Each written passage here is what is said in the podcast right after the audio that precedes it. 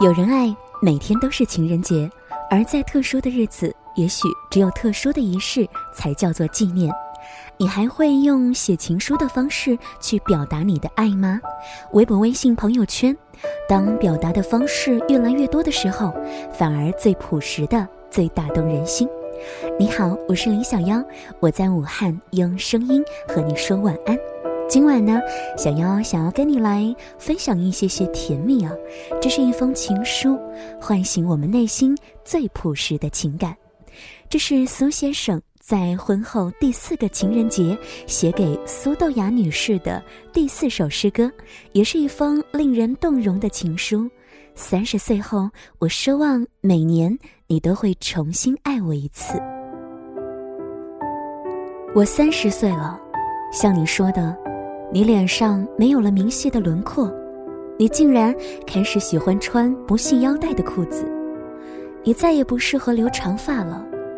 像我说的，我再也没有力气重新追到一个像你一样的人了。抛除生命最后那些不确定，余下的几十年，我想到唯一的办法就是，此后每年你会重新爱上我一次。有多少次，我也被缠绕在成长中的那些噩梦里，有孤独的，有压迫的，有无助的，有些许绝望的。半夜惊醒后，偶尔看到梦里哭泣的你，我喊你，摇晃你，颁布孱弱的指令，这是梦，这是梦。我无比知道童年一梦对人心的煎熬。我知道。岁月的催拔和反刍开始在三十岁交汇了。谁也逃脱不了这种成长遗留的困境，比如我们领受疼痛的能力下降，比如我们开始无比怀念田野上的神。有时候，你的悲怆有刺穿心脏的力量。这时，我想着，要是能早些，再早些，有我陪在你身边，该有多好啊！好像你今年拔掉的那两颗智齿一样，你的每个惊慌和每个明确的疼，都有我看在眼里。我不知道这是来的早了，还是领悟的晚了。对于你来说，我的新鲜和生活的乐趣，开始大于任何其余所得，这让我充满了斗志。于是我执掌自己的秘密，以备在你想丢弃我时，给你措手不及的回击。让你收获始料未及的惊喜。当然，我并不是把所有的秘密都会给你看，那岂不是和俘虏一样？其实是不想让你窥伺到我的软弱。这种软弱的揭示的结果，可能是减少我们对未来的信心。我是多么了解，像你这样的女子，支撑你的都是那种有把握的不确定带来的欢喜。我要保持对你的足够吸引，这才能够保证我奢望的实现。决心现在丢给你一个秘密：我听见水流声，便会陷入记忆的困境，比如洗澡和洗碗带来的怅惘，使得我感觉这两项工作每一次的完成，我都会老上一岁。在对你所有的家教抗争中，对于洗碗，这一年我接受了。而此前，我的所有小说都是起始于洗碗池的水流声。这一年，我和你分别做出了一次疼痛的改变。你放弃努力多年的事业，重新出发，而我更换了自己最尊重的活着的方式。这两个决断中，我们各自承受的，和为对方承受的，都以时间换取。你用眼泪换取女人的疲惫，以备入眠；我用水流声掩饰作为男人的惶惶不安，用以思索。老婆，无法预言，这一年中我的乡愁肆意操控我的夜晚，焦灼难耐时，我打开地图找到家乡的位置，然后看到它的上下左右，放大，再放大。我似乎在逃避地图还原的那一瞬间，看到我承受不起的幅员辽阔，而我曾经多么向往着远方。我似乎越来越想回到自己，这么多年保留的那些恶习，才让我觉得真实。所幸，在我三十岁的这一年，我竟然还能够和你单独相处时，嗅到了二十年前记忆中的某个下午的阳光、和风，以及空阔。想起那么久远的一场欢欣。那一天，我一个人，带着前所未有的信心，拥有一大片纯净的故乡。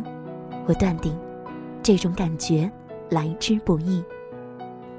早上我上班前，推开你那一扇门角堆满书的木门，看到熟睡的你，睡姿是这样的或者那样的。我跑进去，偷偷的翻看你记录写作思路的本子。有种了如指掌的优越感。